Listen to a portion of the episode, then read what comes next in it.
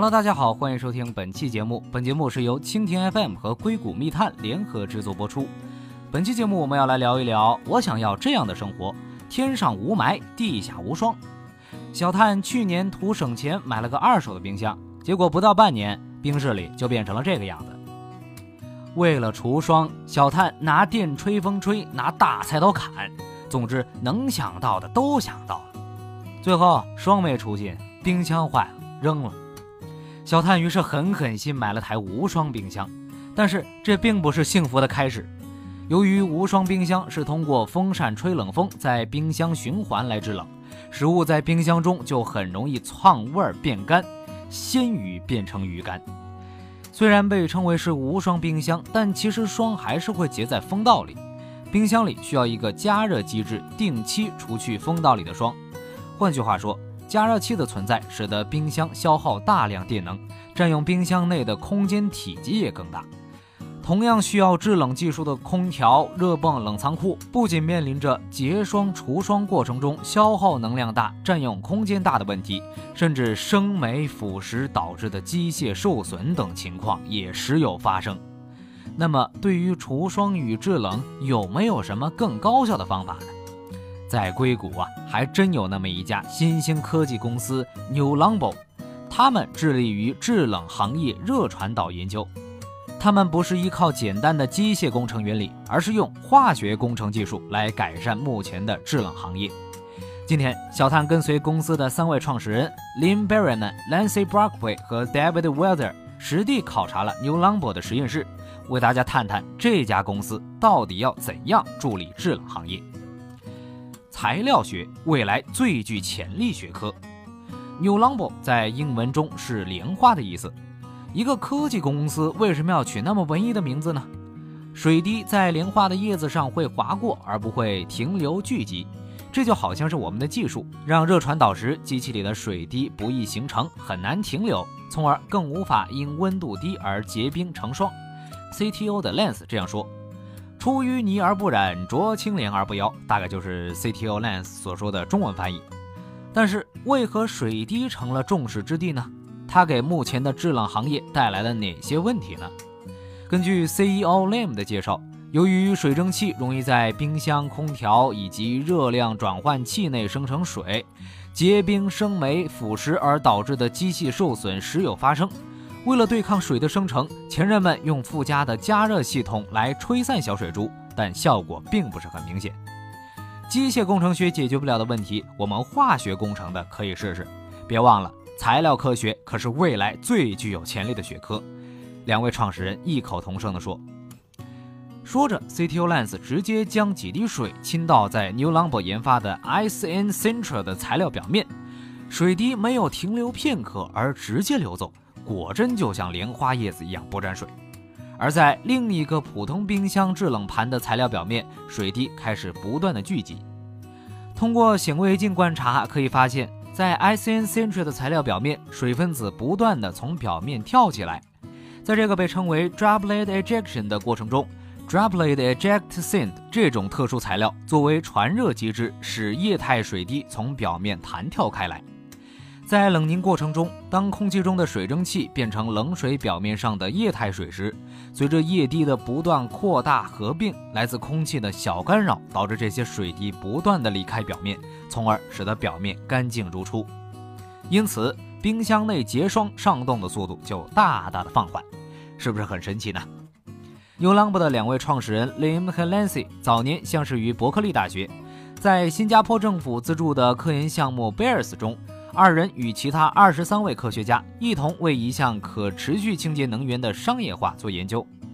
正是在这项研究中，二人发现了利用材料科学可以更好地解决传统机械学难以处理的制冷产生出的许多问题。从材料学角度来入手解决热传导问题，于是就有了 Droplet Eject 这种特殊涂料和 Ice and Sand 材料的研发。随后，Berkeley Catalyst 基金和风腾 Fund 对 New Longbow 进行了投资。我们的这项技术不仅可以运用于冰箱行业，还可以应用于许多行业的热传导系统，包括空调、大规模制冷、运输、发电和化学加工。具体看来，冰箱、空调、集中供暖，甚至还有电动汽车行业，都可以受益于这种新型材料。生鲜产业的新福音，在冰霜行业，无霜家用冰箱的除霜机制使冰箱的实际使用面积大幅的减小。小探试了一下，如果拆除这一装置，可以多装两大盒巧克力。啊，当然拆了之后，估计巧克力也就冻在那里拿不出来了。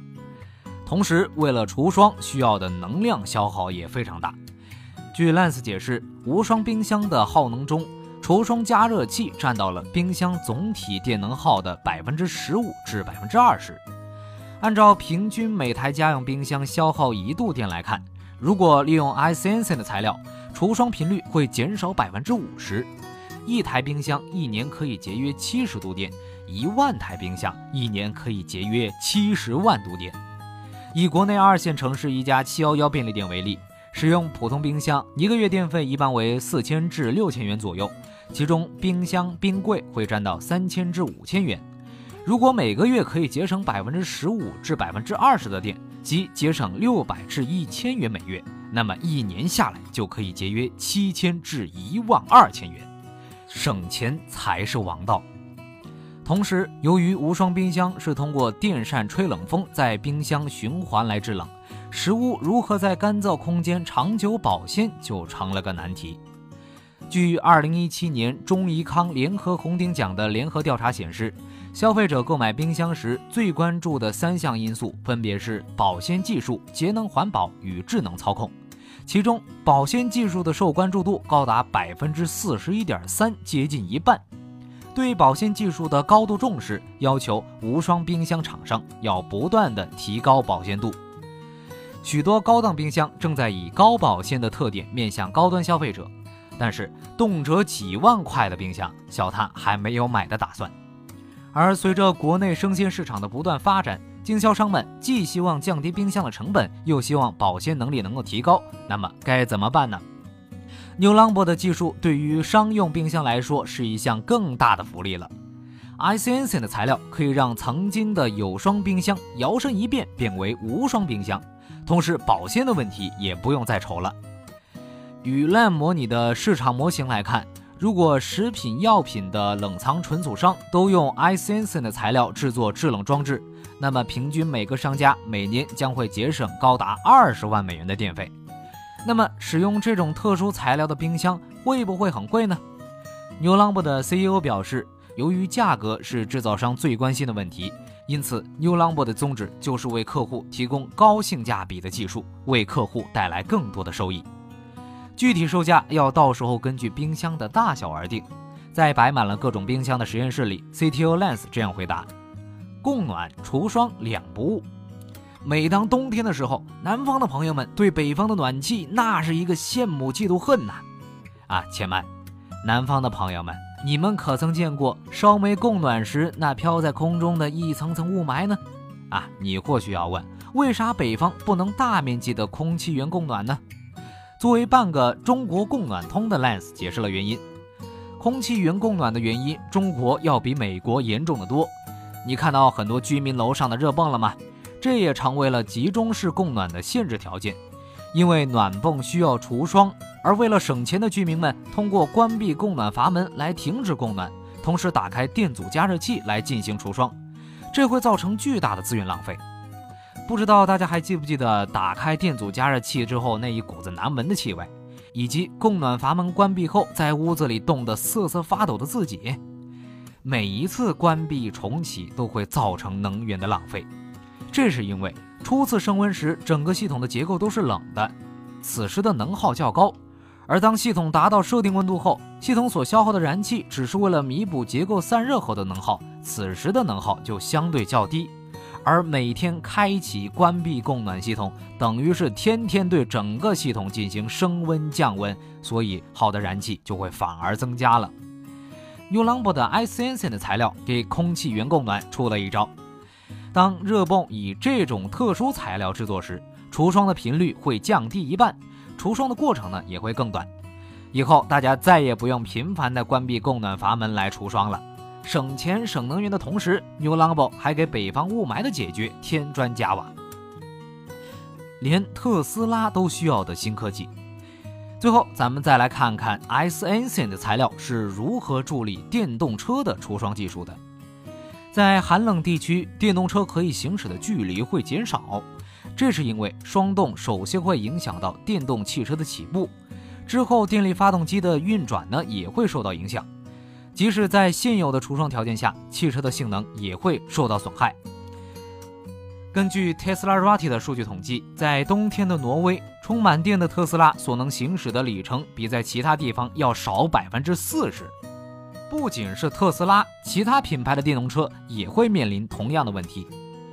Lim 指出，ICNC 的材料可以将除霜的频率减少一半，从而提高电动车的起步速度与行驶里程。虽然目前 New Long 公司主要集中在与热泵以及冷冻存储材料制造商的合作，但是未来在电动车领域也可能大有作为。在采访的最后，CEO Lam 补充道：“不要忘了，我们的技术还会影响到保险业。目前，大型超市、生鲜冷藏商、医药公司都会为自己的食品和冰柜缴纳不菲的保险费，以防食物或药品由于变质而影响销售。”以及大型冰柜因结霜、腐蚀等原因引发的机器故障，如果机器的性能以及食物的新鲜程度整体提高，那么保险的价格也会有所下降。这样看来，一次材料科学上的进步，竟然会影响到诸多的产业。在采访的最后，CEO Lam 表示，New l o n b o 十分重视中国市场，希望在不久的将来能够在中国建厂并销售他们的新材料。本期的节目到这里就全部结束了，更多精彩请关注蜻蜓 FM，我们下期再见。